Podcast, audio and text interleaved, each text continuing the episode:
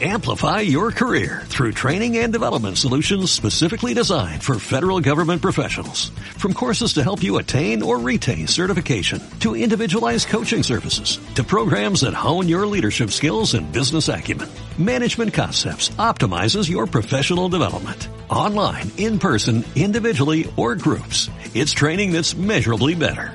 Learn more at managementconcepts.com. That's managementconcepts.com. Click Radio TV. Pienso que un sueño parecido no volverá más. Y me pintaba las manos y la cara de azul. Y de provista en el viento rápida me debo. Y me hizo volar en el cielo infinito.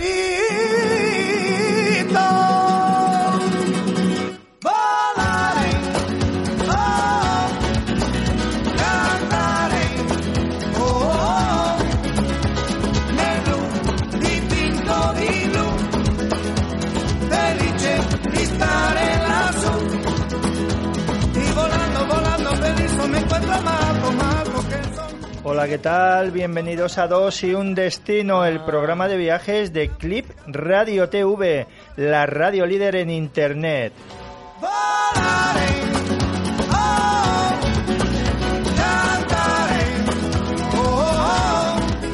Hola, Marian, buenos días. Bueno, buenos, buenos, mira, casi me puedes llamar Manolo, porque mira la voz que tengo. y el constipado este de, Sí, de principios estos de... cambios, ¿sabes? De tanto calor y tanto frío. Pero bueno, bien, de momento bien. Sueño parecido no volverá más. Y me pintaba la mano y la cara de azul. Bueno, pues en la primera hora de programa de hoy, Media en la hora. primera media hora, recorreremos Dubrovnik y veremos su conexión con Juego de Tronos. Conoceremos de primera mano la isla de Córchula, conocida como la pequeña Dubrovnik. Eh, durante la segunda parte del programa estaremos con John Miquel Caballero, director de cine, que nos llevará de viaje por los paisajes de Garayoa y el valle de Aezcoa, en Navarra, donde ha rodado su primer largometraje, su ópera prima, El increíble fin de Menguante. Además, también estará con nosotros su actor principal, Adam Quintero.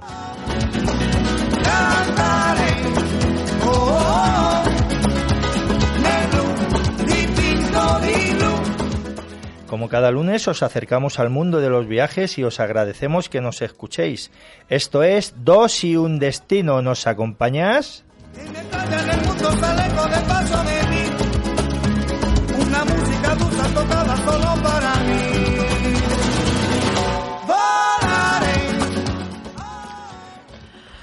Bueno, bueno, pues efectivamente vamos a hacer un viaje por la costa dálmata, bueno, por alguno de los sitios de la costa dálmata, que los dos conocemos muy bien porque hemos viajado allí. Y nos gusta mucho, por cierto.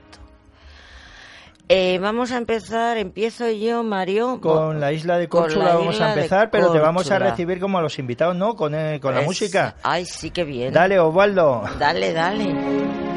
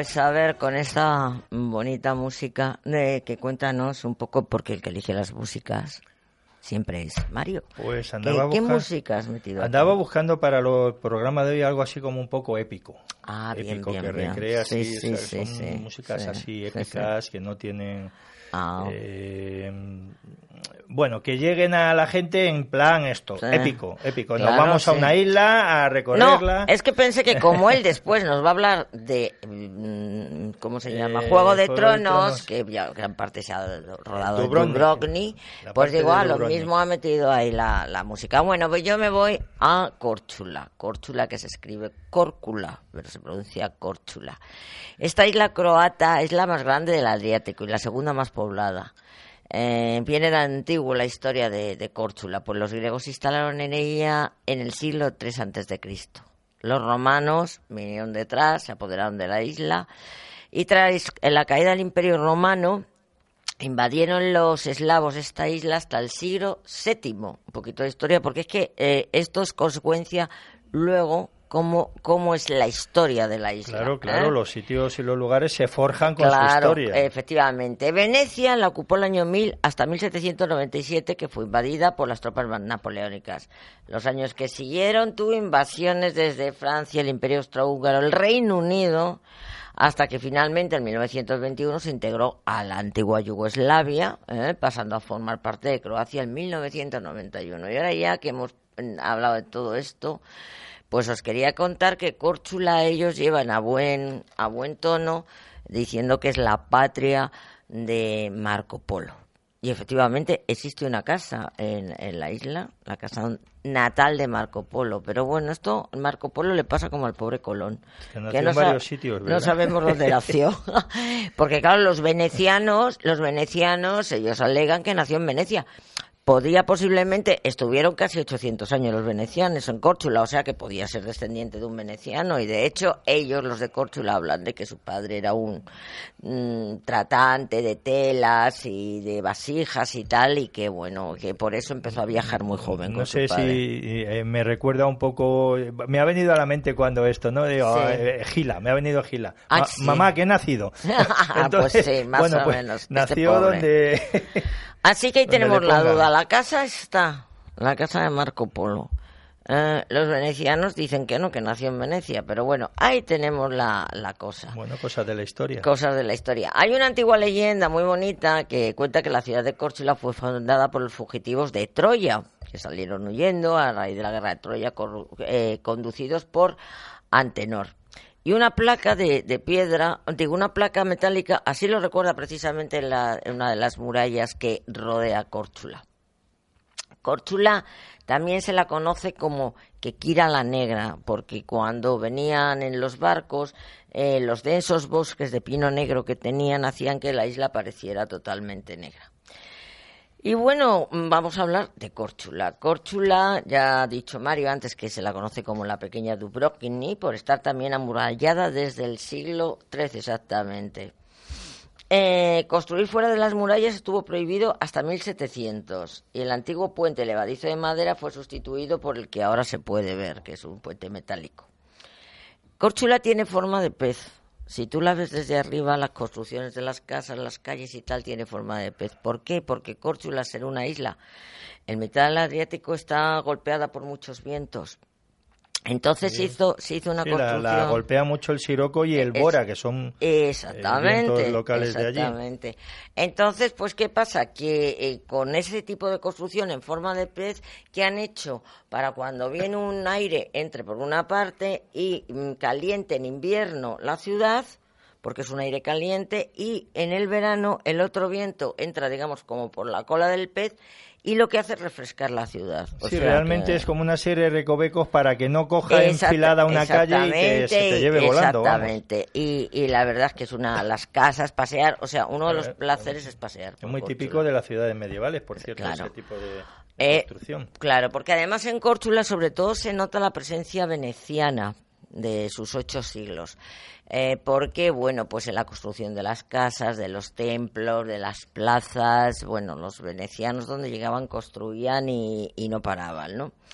Entonces, una de las cosas muy más curiosas que hay, eh, que os quería comentar yo, es, a ver, que lo tengo aquí porque no me acuerdo muy bien, o sea, se llama la Catedral espérate, ¿La aquí de está. San Marcos? Pues, la no. catedral, sí, la catedral de San Marcos. San La catedral de San Marcos fue construida por canteros originarios de la isla que tardaron en completarla 150 años.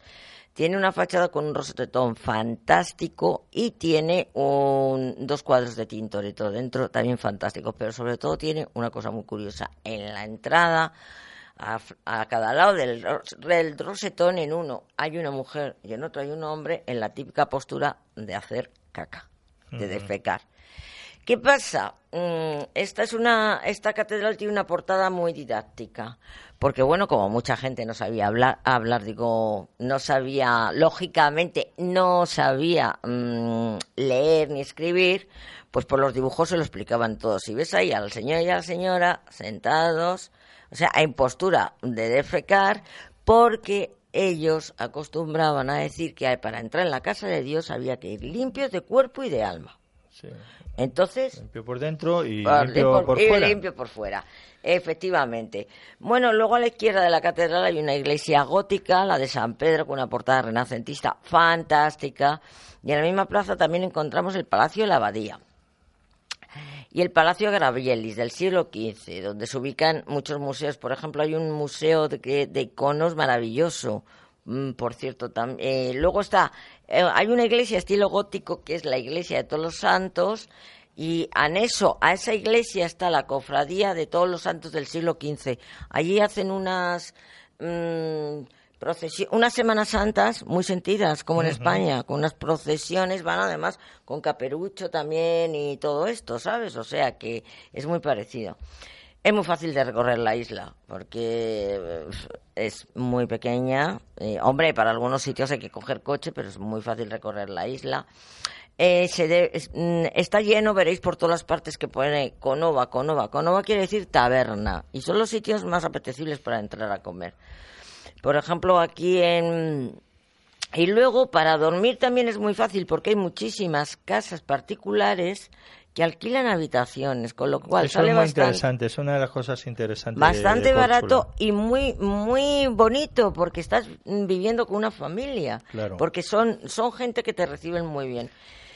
Y, Ahí y el único bueno, problema es sí. el idioma. Que, el idioma, ah, claro. no el idioma. un poco, tienes a alguien que te pueda traducir. Además habla muy poca gente inglés claro, también. pero si no, la verdad es que la experiencia esa es muy buena. Sí.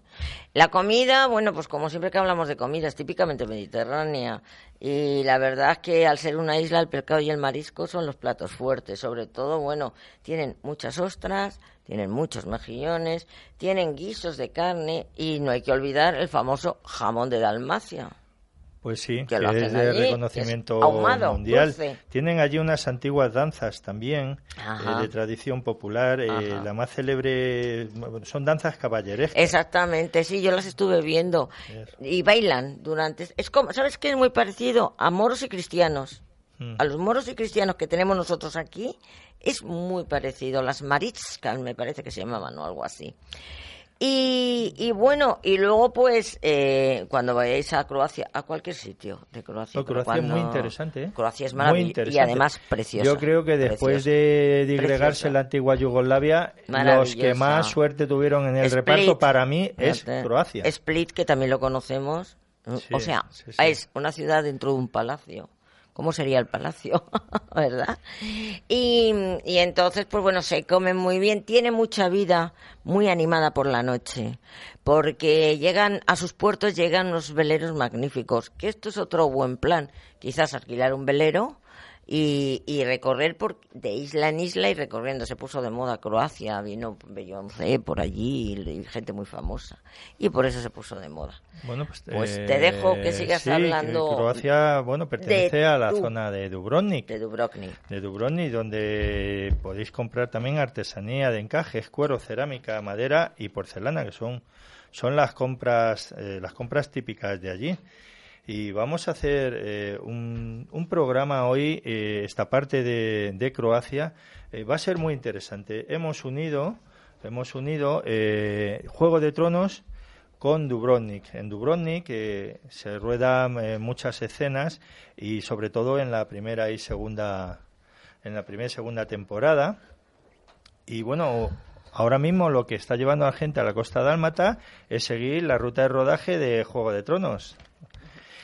Y Vale. de ello vamos a hablar un poquito, Sí. sobre todo en Dubrovnik. Te voy a contar una anécdota que me pasó a mí en Dubrovnik, que estaban rodando, yo creo que la primera parte de Juego de Tronos y me pilló en mitad de la muralla arriba, mes de agosto. 40 grados. O sea, una cosa que no te puedes hacer ni idea. Y allí, es bueno, allí estuve aguantando el tirón porque no nos dejaba ni, ni para adelante ni para atrás en mitad de la muralla. Pues sí, la verdad es que sí, bueno, pues vamos aquí con la música de entrada.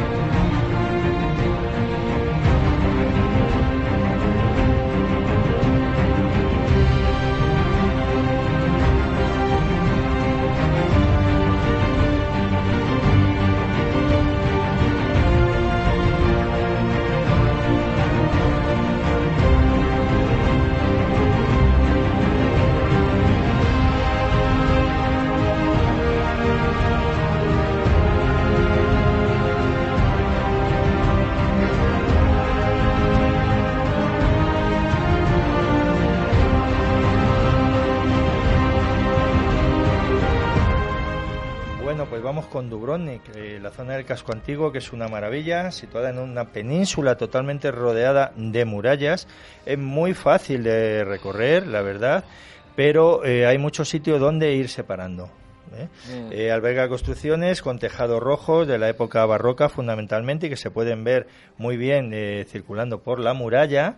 Y sí que ahí vemos unas distinciones eh, en los tejados que el que no sepa a qué obedecen, obedecen a que durante la guerra, esta última guerra de los Balcanes, se destruyó casi el 80% de, de Dubrovnik y todos los tejados se reconstruyeron y se ven los que eran antiguos y los que, los que son los modernos. modernos. Entonces, dentro de esta, de esta ruta que vamos a hacer, porque es rutas, se han institucionalizado rutas de Juego de Tronos, pues vamos a empezar por las murallas. Las murallas tienen dos kilómetros, son sólidas murallas defensivas que defienden y rodean todo Dubrovnik. Y en Juego de Tronos aparecen numerosos planos, pero hay uno especialmente brillante que nos muestra eh, mientras conversan Tyrion Lannister y Varys, eh, como decían, conversando como seres humanos. Aparece en la temporada 2 en el episodio 8 para el que quiera buscar referencias. Y en la serie se ha añadido la imponente Fortaleza Roja que está superpuesta digitalmente, es decir, que no, no existe. Para, para nosotros sí Para vamos el a delimitar la realidad de la, de la ficción en este Mm. caso. Bueno, además eh, en la muralla se encuentra la Torre Minceta y esta torre fue la misteriosa Casa de los Eternos, donde la princesa Daenerys rescata a sus dragones. La madre de los dragones, ¿no? Madre de dragones, que se nos va al lado perverso en la última temporada. No vamos a destripar de la última temporada, eh, por si alguno no, no lo ha visto. ¿Vale? Nos estamos centrando un poquito en, Yo sí lo he visto. bueno, tenemos el eh, fuerte Lobrijenac.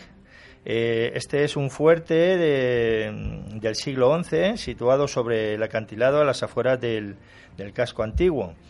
Aquí se llega subiendo por una escalinata, pero desde allí las vistas de Urones son espectaculares. Eh, para los fotógrafos como yo, pues eh, puedes comprender que te Pues vuelves sí. ahí un poco majareta Sí. buscando buscando qué fotos hacer. Bueno, en la serie este espacio que es eh, a- bastante amplio y de color blanco, pues se utiliza para filmar escenas que se desarrollan en la Fortaleza Roja, que como hemos dicho la, está superpuesta. Y bueno, allí se rodó la ceremonia de nombramiento de Rey Joffrey, el torneo en su honor, que esto es temporada 2, episodio 1, para los que sigan la serie. Eh, y la conversación entre Cersei Lannister y Meñique en la temporada 2 también, en el mismo episodio, eh, en el que hablan sobre el poder. También se ruedan bastantes escenas más, pero esta conversación sobre el poder es bastante interesante. Estamos en la temporada 2 y según va avanzando sabemos que el poder es lo que va mandando en, en, en las- en la serie, ¿no? Bueno, eh, también encontramos allí unos rosetones de piedra eh, eh, que están recubiertos porque, o sea, que se están superpuestos porque lo hicieron para tapar los agujeros que, habían quedado, los agujeros que había originales del tema de, la guerra que estamos hablando. También eh, en la visita se puede entrar en la fortaleza y sentirse como el rey Robert Baratheon desterrando a los Targaryen. ¿Vale?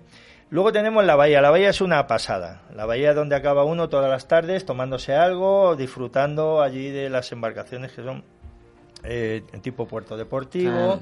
Eh, para comer unos pejados Y viendo unos para- yates para- nada, espectaculares. espectacular. y las puestas de Uf, sol las puestas de sol son- son espectaculares, bueno pues sí. esta bahía se sitúa entre Fuebre Lobriginac y las eh, murallas de Dubrovnik y hay esta pequeña bahía donde en la serie se convierte en la bahía de aguas negras de Desembarco de Rey, que es el, el sitio eh, del que estamos hablando. Desembarco de Rey es Dubrovnik. Y ahí la princesa Mircela, la hija de Cersei, eh, se va rumbo a Lanza del Sol para casarse con el príncipe de Dorne. Eh, bueno, de allí no vuelve muerta ya porque la, la envenenan y bueno, eh, la trama es, es un poquito... Bueno, también a este puerto, como hemos dicho, pues vuelve la barca fúnebre con, con la princesa de- después de, de pasarlo bastante mal en, en su viaje a casarse, ¿sabes? Porque es esto es lo que tiene Juego de Tronos, que nunca sabes qué, qué va a pasar. ¿Qué va a pasar? Es, un- Esto- es peligroso. Esto ocurre en la temporada 3, episodio 1. No sé si John, que está aquí, hola, buenos días John, que ya está aquí con nosotros. Buenos días, ¿qué tal? Eh, supongo que ha visto Juego de Tronos o no. Pues ¿O no, no, supongo yo mal. seré uno de los, de los pocos seres que habitan este planeta que no ha visto Vale, esta pues, serie. a ti te lo estoy destripando todo. Yo te la recomendaría porque para un director de cortos y de largometrajes que acaba de presentar tu ópera prima, yo creo que es importante esa inspiración eh, para que no dé miedo a matar en un momento dado, que ahí hasta los que parecen que iban a ser intocables, bimba.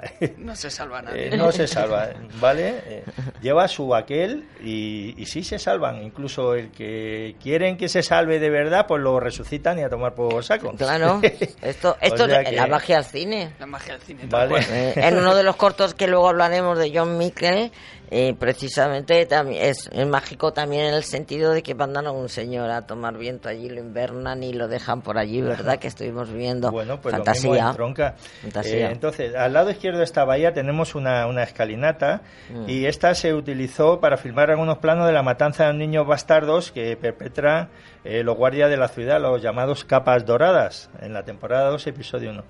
Este episodio fue un poco... mm, O sea, las temporadas empiezan un poco fuertes, ¿no? ¡Ping! Mm. Ya hacen una limpia. No sé si es que algunas veces no se llega a acuerdo con los actores para seguir o no se sabe. Eh, bueno, tenemos la puerta más característica de entrada a la ciudad, que es la puerta Pile, donde se hace el cambio de guardias, eh, habrás visto cuando estuviste allí. Bueno, pues es la antigua puerta principal y consta de dos puertas de distintos estilos. En la parte interior se rueda la secuencia en la que el pueblo inicia un disturbio contra Joffrey, después de haber despedido a la princesa Mircela en el embarcadero. Eh, como el espacio es especialmente po- polivalente, pues se recrearon otros lugares también eh, durante la serie, pero filmados desde otro- otras perspectivas y entonces ya mm, parecía un, un sitio diferente. Otro de los sitios súper importantes es el monasterio dominico. De todo esto que estamos hablando es eh, la ciudad que se puede ver. Sí, O sea, sí, sí, eh, Todo claro. esto es visitable, Sí. eh, liando con Juego de Tronos o no. Los de Juego de Tronos estuvieron por todo Brony. ¿no? Mm. Sí. Lo que pasa que en, Y por en España sitios- y por 40.000 Claro, sitios pero han en estado. sitios concretos se rodaron escenas concretas, que es lo que hemos basado, Mm. basado un poquito. Bueno, pues esto es un monasterio dominico en el centro de la ciudad, eh, con un bello pórtico de inspiración gótica eh, del siglo XV y una escalinata exterior eh, que aparece muchísimo en Juego de Tronos. Mm. Aquí en la Plaza de los Zapateros, eh, un Sí, es- improvisado ¿Cuál es el profeta... que está al final de la calle? Sí, esa- al final de la calle. La calle maravillosa que es de, de mármol, ¿verdad? Sí, que como brilla. acaba, hay una fuente al Sí, final la también, fuente, una sí. fuente muy Sí, sí, grande, sí, muy sí. interesante, y hay un sitio muy interesante también para comprar objetos de plata, Mm, que pendientes. son, sí, que son muy- los la pendientes. bolita típica La esta, bolita típica esta de. Dubrovnik. Bueno, y corbatas, por favor. Como los chicos que se compren corbatas, porque son los corbata. inventores, son los inventores de la corbata. Bueno, pues ahí ya te Las digo, pues un, un improvisado profeta incita a las masas contra el gobierno al grito de corrupción. No sé si nos suena esto de algo aquí en España. Habla- Esto- Mejor que no. Temporada 2, episodio episodio 5, ¿eh? Mm. ¿vale? Luego tenemos la escalera de los jesuitas de estilo barroco eh, de 1738 y aquí se rueda la famosa y escalofriante secuencia que cierra la temporada 5 de la serie cuando Gorrión Supremo anuncia los pecados de Cersei, que yo ya pensaba, yo hablaba eh, con Sania Yeli, no sé si te acuerdas, la directora, la de, turismo de Croacia. Croacia, Sí. y decía, jo, es que la Cersei se escapa de todas. Dice, bueno, a to- yo iba atrasado ¿no? en ese momento. Dice, a todos les llega su, su este, tal, ¿no? Bueno, pues llegó aquí en la temporada 5, último último episodio y bueno la penitencia que la hace sufrir y la vergüenza desnuda bajando las escaleras estas Ajá. pues eh, eh, en el caso de Cersei resulta Yo que lo que cuando- hace es como más fuerte porque es una tía muy potente el- Yo personaje cuando, muy cuando potente. estuve precisamente ahí estaban haciendo unos novios unas fotografías de boda. Porque como es un marco tan bonito, estaba ahí con un fotógrafo, ¿sabes? Y estaban haciendo y el novio la cogía y tal, y esto y lo otro. La verdad es que sí que es un marco maravilloso. Bueno, pues ya para, para terminar, decir eh, eh, que Cersei cumple lo prescrito entre los gritos de Same de la gente, que la escupen y la tiran piedras.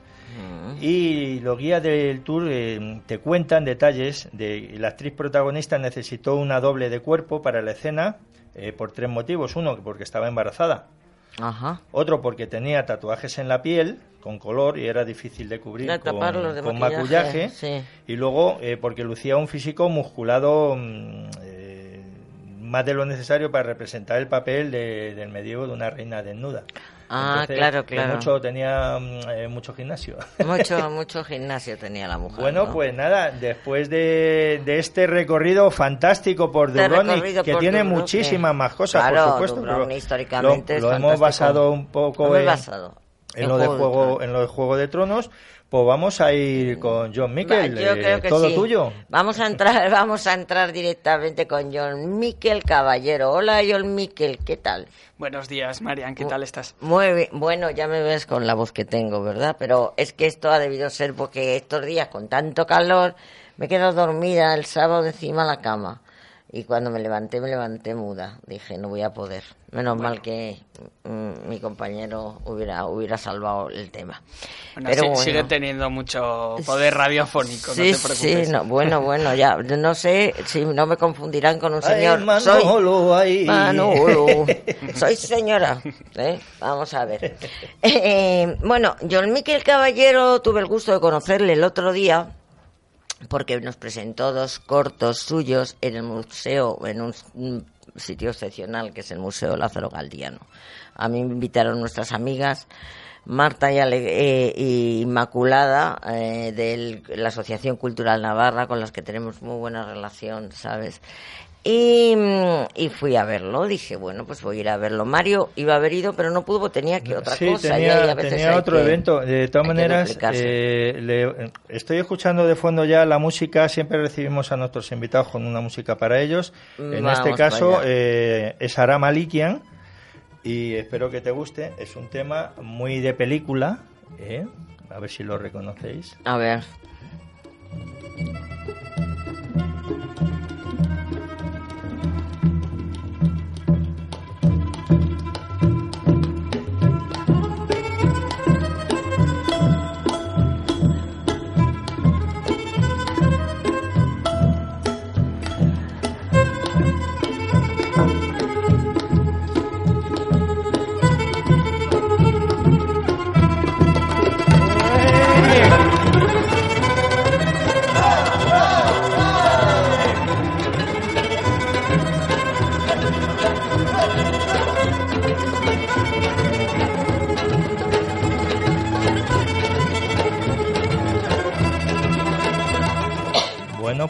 Pulp Fiction.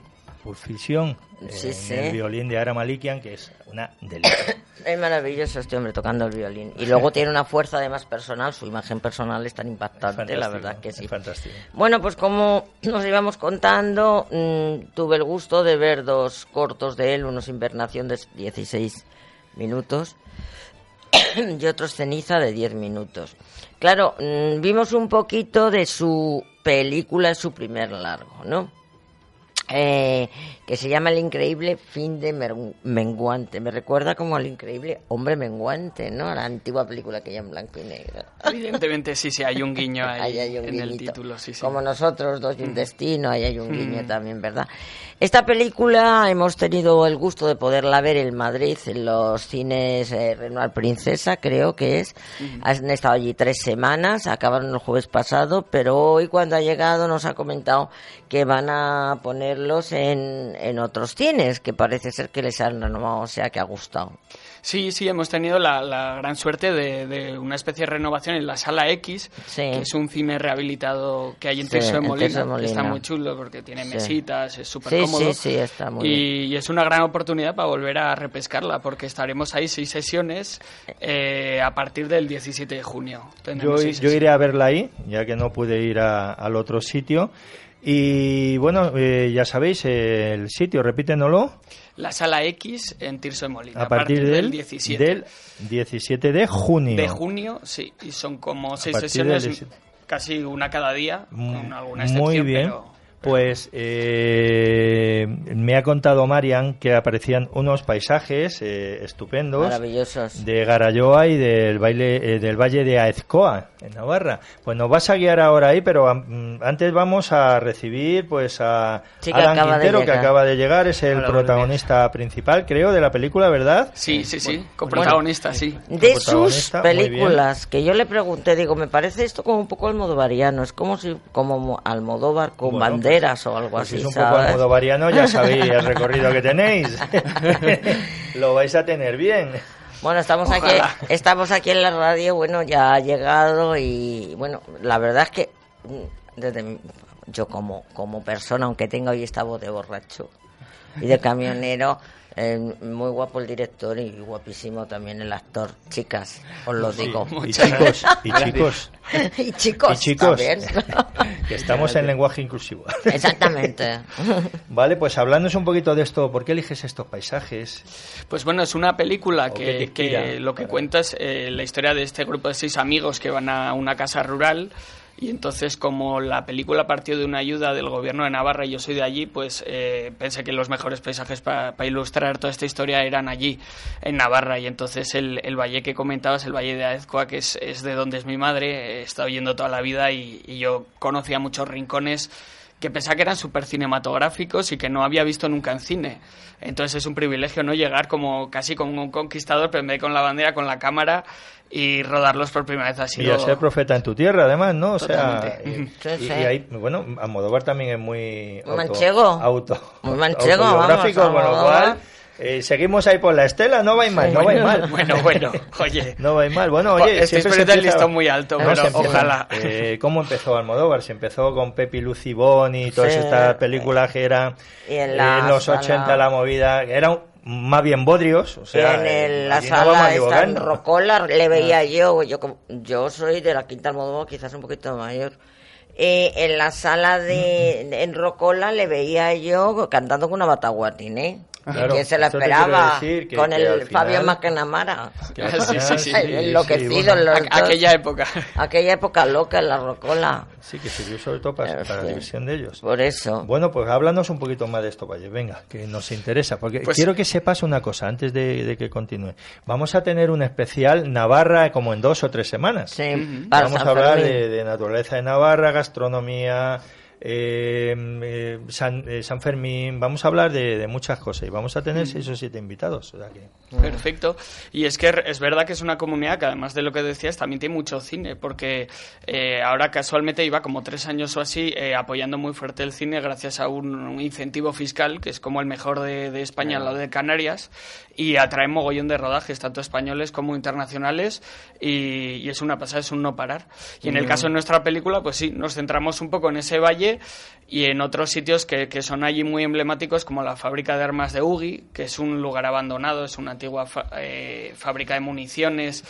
eh, no sé de cuándo data exactamente, pero está muy bien preservada y tiene unos arcos impresionantes y unas Sí, estructuras de, en- de en la piedra que, que son un, un decorado gigante eh, por descubrir y está muy bien acondicionado para visitar para la gente y yo lo recomiendo mucho y luego también el mirador de Zamariain que no sé si un poco gracias a la película o independientemente de eh, está siendo muy visitado últimamente es un sitio para hacerse unas fotos como la piedra es como la del Rey León donde le bautizan a Ah, Simba sí, y todo esto uh, y, es una pasada, la gente se hace fotos porque es, es una piedra que tú te pones en el extremo y sale. estás como suspendido, o sea, bu- buscarlo en Google porque, Sí, porque sí. se te cae la baba con aquella. ¿Aparece, aparece en la película? Aparece en la película. Bueno, pues sí. ya saben nuestros oyentes que tienen que ir a ver la peli para ver la Primero, piedra. exactamente. Lo primero, ni A Google ni nada, X. a la sala X y ya está. A el, el de Molina, con el metro pegado, además. O sea, con lo cual en Ahí Madrid está. es fenomenal. Y bueno, vamos a preguntarle algo a Adán. Adán, ¿tú eres navarro o tú no? No, yo no soy navarro. no. ¿Dónde eres? Yo, bueno, nací en Londres, en Ah. Rockhampton, y unos años pasé ya ahí, y luego ya, luego te pues aquí, aquí, en pero Madrid. de padres españoles. Padre español Bueno, y madre inglesa. Porque habla, bueno, hablará inglés también, claro, perfectamente. pero O sea, tengo la suerte de poder decir que soy Sí, bilingüe. sí. sí. Es que además, mira, precisamente en la, en la película de eh, Invernación la rodaron en inglés. Hablar con subtítulos, pero la rodaron en inglés. ¿Y a ti qué te pareció mm, trabajar bajo la batuta aquí de nuestro amigo John Miquel y en un sitio tan maravilloso como es Navarra? Pues eh, bajo la batuta de John Mickey, como dices, mm, siempre estoy feliz. O sea, siempre es un, un chollo y lo pasamos muy bien. Ya somos, pues que somos amigos, entonces Ya. no hay esa presión de presentarte en set o, y estar muy muy nervioso pensando a ver qué va a querer el director hoy, Sí. a ver si voy a poder dar la talla. Además, estás como bajo el paraguas de, de la aceptación, de saber que vas a poder dar lo mejor de ti porque va a estar contigo el- eh, en todo momento. Y rodar en Navarra, pues un placer también. O sea, ha sido es un sitio maravilloso. Estuvieron contando algunas anécdotas que las- les pasó en Navarra. Claro, Navarra es un sitio Donde muy ocurren muchas boscoso, cosas. donde ocurren muchas cosas, aparte de rodar Pues, películas. Pues están aquí, que nos cuenten a los demás que no Ah, estuvimos. cuéntale- contarle lo de los burros, que a mí me hizo una gracia. No- nos pasó un poco de todo, ¿no? Pero es, es lo que Como pasa debe cuando, ser, como debe ser. cuando, cuando los cineastas cometen la temeridad de adentrarse en la naturaleza, ¿no? Y, y, por ejemplo, pues eh, para llegar a una cueva donde rodábamos, que es una cueva que hay en, en- en un pueblo que se llamaba Urrea Alta, eh, la verdad es que había que cargar todas las cámaras que pesan igual, cada, cada bicho de esos pesa 20 kilos. Había que cargarlo a mano hasta llegar allá. Entonces, se- se- antes de, de llegar al rodaje, los de producción llegaron al ayuntamiento de este pueblo y dijeron, ¿podéis prestarnos algún tipo de ayuda y tal? Y dijeron, claro, claro, os pondremos unos burros y os suben el material. Y entonces llegamos allá y dice la chica de producción, bueno, ¿y los burros? Y dice, no, no, porque que lo de los, bromos, los burros era broma. O sea, que aquí no ha habido un burro en la vida. Los navarros es que son muy cachazudos y se No, estuvieron, que- por lo visto, riendo de ellos Claro, en- varios episodios. Yo, yo lo- yo esto lo hubiera pescado, pero lo que pasa que los de producción igual eran muy, muy madrileños, muy urbanitas y, y no pillaron esta ironía. Sí, Bueno, pues podría no haber sido ironía porque Ansel Adams, que es uno de los grandes fotógrafos de la historia de la fotografía, iba en burro, llevaba, eh, claro, antes llevaba las cámaras ¿Pero cuándo? cuadradas, sí, Mario. bueno, pues para subir a la montaña, para llevar las Ya, cosas. pero digo que cuándo, cuándo, en qué año. Portaba este Hombre, materiales sobre un burro. Ya, pero bueno, eh, te vas a, a subir a Petra, al tesoro, y yo, Ah, yo voy en cierto, burro sí, también. sí, no, y en para, la selva. para cargar con todas las cosas. la que- selva no, no era también. descabellado. Otra No. cosa es que en Navarra a lo mejor ya no hay ni burros desde hace mucho, pero Sí, yo, habrá, yo no lo hubiera visto. A mí me lo hubieran dado también. ¿eh? No, en la selva también todavía hay sitios que Total. llegas a caballo, la, la que es un Hombre, poquito claro. más fina, como yo, a caballo. Los que son así un poquito más torpes, pues lo suben en un burro y dicen, Eh, hasta Es que, para arriba. diré a favor de todo esto que es que el sendero por el que había que subir yo creo que no entraba ni un burro, porque entre bojes o sea, era, era No, una cosa tan estrecha que lo mismo pasa, o sea, lo único pasa una persona apartando Ya. ramas de vez en cuando. o Ya, sea Y se os volcó también un coche, ¿no? De producción. Sí, o algo. volcó un coche, sí, Sí. pasó de todo. Poco pues la Sí, magia del de cine. Creo que le falló el GPS o algo. Claro, Sí, de todas sí, maneras, sí. cuando se hace un viaje, en este caso un, un viaje cinematográfico, mm, tienes anécdotas por todos los sitios. Mm. Porque además, eh, en un equipo eh, siempre además está el cachondo. El que, bueno, pues, O varios, o varios, o varios. Bueno, si es varios todavía más divertido, porque ya no sufren siempre los mismos.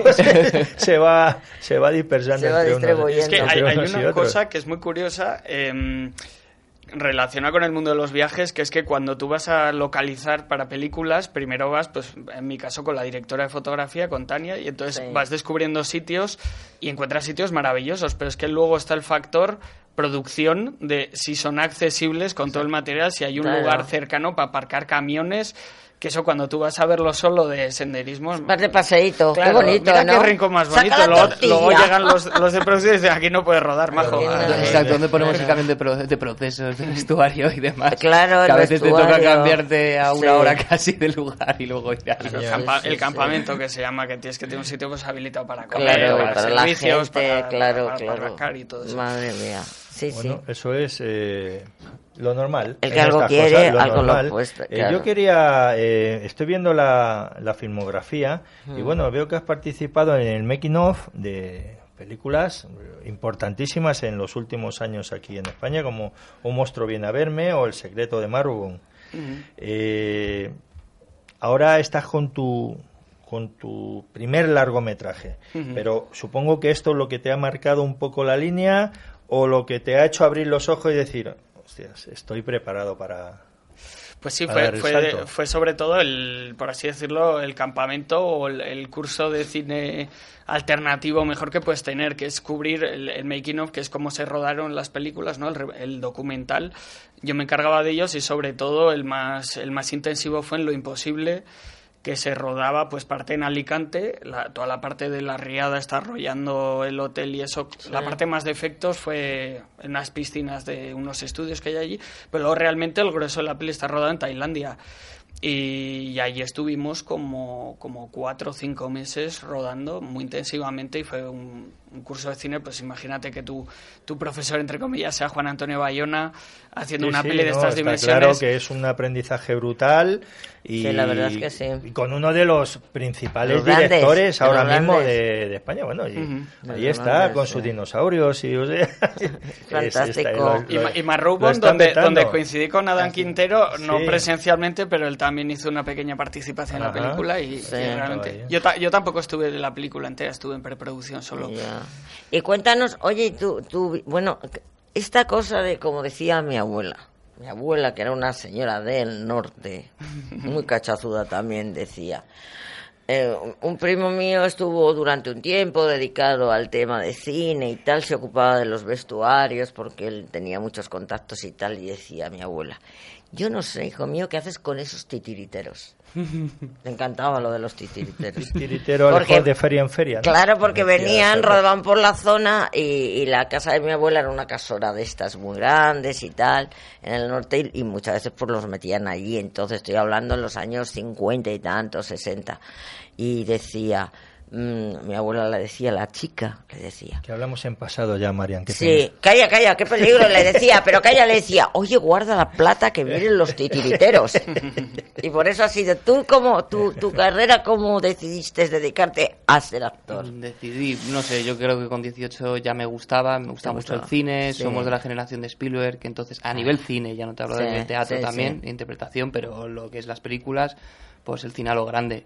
Y nada, con 18 me marché a Nueva York a estudiar, porque Ajá. podía, digamos, no solo por dinero, pero porque ahí tuve que trabajar, Sí. como dicen, under the table, que es bajo la mesa, y estuve cuatro años estudiando ahí, eh, me enganchó aún más, si puede, y desde ahí todo el rato intentando aprender, trabajar, aprender, trabajar y así. Y aparte de trabajar con John Michael, ¿qué, qué más trabajos has Pues hecho? en cine he hecho inmersión de Wim Wenders, Mm. un papel pequeño, un biólogo español, pero fue una excursión a Toulon alucinante también. de Biólogo esas- español como yo, pe- papel pequeño, es que papel pequeño, pero, No puede ser. pero muy interesante, muy No intenso. puede ser. Y, y con Nacho Vigalón de Open Windows también, hice un hacker francés, eso hablando en inglés.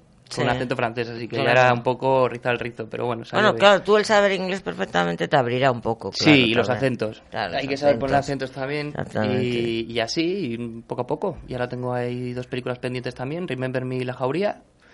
Y Mm. en televisión, pues una serie que está ahora en, que se está emitiendo en Movistar, que es Instinto, hago un capitular. Ay, sí, Soy la, la- la acabo de abogado- ver. Pues soy el abogado de. Solo el primer capítulo, el segundo al final hubo, Sí. hubo que editar, pero el primero soy el abogado de Altani. El. Ay, el caso que fíjate, yo creo que por eso me sonaba, pero es que la Pero acabo sí, de me ver, me la, me la vi de una semana. y- Eh, eso es el algo del abogado. Y entonces, pues nada, entre el catarí, Mario y Moore, como se llama el señor Moore, Madre mía. pues hay Y que. tanto. Uh, pues bueno, mira qué, qué interesante, Mario, ¿qué te parece la Eh, cosa? Pues, pues fantástico. ¿Y, y proyectos, John? Exactamente. A Proyectos partir de ambos. ahora, Bueno, aparte o sea, de que bueno yo- está yo- reciente la Claro, peli todavía Yo, uno, yo pero siempre digo que es como si, si la, la madre que acaba de parir en el hospital Está- y le está en la preguntas, "¿Y- ¿y el cuarentena". próximo, el próximo para cuándo? Va- Dices, a "Espe- espérate tener- un momentito. No, pero sí, sí que... sí, que pero hay da subidón, es decir, pasarte del corto ya al primer largo da subidón. Totalmente, y, y sobre todo nos lo hemos tomado eh, como, primero, como un- una posibilidad que no sabes cuántas vas a tener de, de poner sobre la mesa todo lo que, lo que puedes hacer o contar, y sobre todo que, que eso que posibilite más proyectos eh, próximamente. Em, No todos Y- se estrenan en Madrid, además, también te voy a decir, ¿eh? Que se quedan mucho en capitales de provincia, que oye, me parece fantástico el cine. Y es que es digas, muy difícil, pero porque muy es que difícil se- en se- Madrid. cada viernes se estrenan, pues igual tres de estrenos diferentes. Y que además se van así. acumulando a los anteriores que han sobrevivido a su primera semana, Mm. o sea, se van sumando 13 más los que estuvieran antes. Entonces, Sobrevivir a la primera semana. tú le, estás- tú le estás pidiendo al espectador que cada viernes elija entre 13 novedades Mm. más las que haya antes, la tuya. Claro. Eh, o sea, es, muy complicado, muy ¿no? complicado. Eh, eh, eso en el caso que fuera cada viernes o cada fin de semana a ver una película. Y o sea, bueno, es que hay mucha sí, oferta. Salvan las plataformas un poquillo después Sí. de la vida en salas. Sí. De todas formas, que no se nos olvide, Mario, que tú nos mandas, como tienes nuestro contacto, el día que te confirmen definitivamente el estreno, o nosotros ese lunes volvemos a repetir para nuestros oyentes y que sepan y que vayan a ver a la, la película de John Mickle. Y bueno, y Adam. Sí. Mm, Está claro. eh, vamos a ver, de algo tiene que servir haber estado con esta trayectoria. Por supuesto. Para que de los Que- 13 es que te vayan eligiendo entre los tres primeros, por lo menos. Ahí hay que abrirse hueco. Abrirse hueco es muy difícil. Es muy difícil, pero llega un momento que siempre hay un punto de inflexión. Pues esperemos que sea, que sea Y- este el y- punto de y- y inflexión peli- y para arriba. Y esta peli es un poco como, como viajar, ¿no? O sea, eh, hablando un poco de, de lo que habléis en el programa, en el sentido de que tú puedes irte a las antípodas a ver cosas maravillosas o te puedes ir a una casa rural que tienes bien también cerca. ves cosas y maravillosas. en el caso de nuestra protagonista, vivir una aventura que le va a cambiar su vida para siempre. Entonces, nuestra peli es un poco así, ¿no? Es esa casa rural que tienes más a mano Sí. que, que otros destinos más lejanos, pero que, que te va, que te va a abrir las ventanas a un sitio muy bonito. Pues sí, eso- ¿eres de Pamplona a Pamplona Sí. o sí, de Pamplona ahora? Tengo, Pam- tengo de- amigos allí en del mismo Pamplona. Del mismo Pamplona. sí. Bueno, Eh, pues además pues, son súper jóvenes, claro, lo cual, sí. mm, eh, tan joven, mm, ya arrancar y ya entrar tanto uno como director y el otro como actor, es, vamos, es fenomenal. Pues sí, claro. y ha sabido usar esos paisajes navarros, que por cierto, hilando ya también con el tema de Juego de Tronos, pues allí también se ha rodado Juego de Tronos en Bardenas Reales. Ah, o sea que sí, Sí, así es. se han Mm. hecho Que- allí. Es que las bardenas reales son impresionantes, ¿eh? Sí, Es tienen de todo. También, da- son peligrosas como localización, como lo que le pasó a Terry Gilliam rodando Sí, su, bueno, su El primera hombre de la versión del. Quijote. Que, Que- si se despistan, ¿qué le vamos a hacer? No, su primera y su segunda. Las dos primeras, si no me equivoco, y fue la tercera que lo consiguió rodar. Las Puede dos ser, primeras. La segunda fue la del desastre grabado, pero la Y- y primera era, también era fue- la propia localización con- contra él, contra la producción. Bueno, o allí sea, se rodó también Airbag.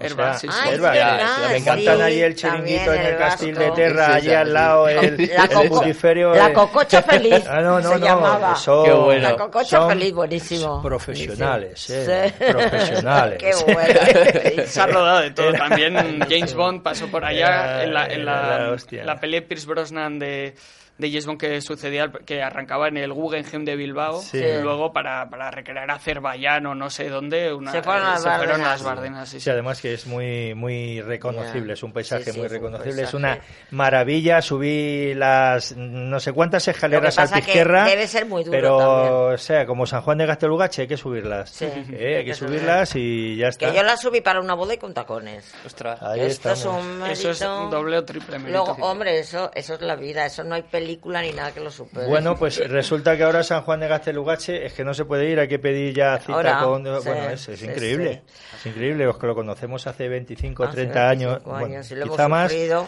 pues oye, Sí. Bueno, pues nos Estamos estás diciendo, terminando, Osvaldo, sí, que estamos, estamos, terminando. Estamos muy pues- contentos de que hayáis venido y, y animamos a la gente porque eh, el cine es una forma de viajar muy importante. Hombre, y además, El cine eh, muchos paisajes que si no, no vas a conocer nunca. O sea que bueno, os deseamos que tengáis buen día a todos. Sí. El lunes os esperamos. Y ya os vamos contando una novedad que queremos hacer para final de mes que también tiene que ver con Navarra. Pues sí, pues muchas gracias a John, muchas gracias a Adam y repítenos Pues sí, eh, eso, recordaros y recomendaros que, que os acerquéis a ver el increíble fin de Menguante, que estará en la Sala X a partir del 17 de junio. Sala X y Pues- en Tirso de Molina. Tirso de Molina. Pues a, a mí por lo menos allí me veréis. Muchas Bueno. Gracias. cortar la cinta. Hasta el próximo lunes. Venga, hasta el próximo lunes, chao.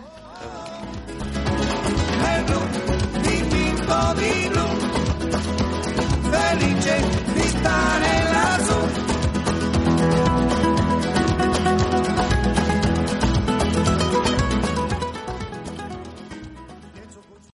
Amplify your career through training and development solutions specifically designed for federal government professionals. From courses to help you attain or retain certification, to individualized coaching services, to programs that hone your leadership skills and business acumen, Management Concepts optimizes your professional development. Online, in person, individually, or groups. It's training that's measurably better. Learn more at managementconcepts.com. That's managementconcepts.com.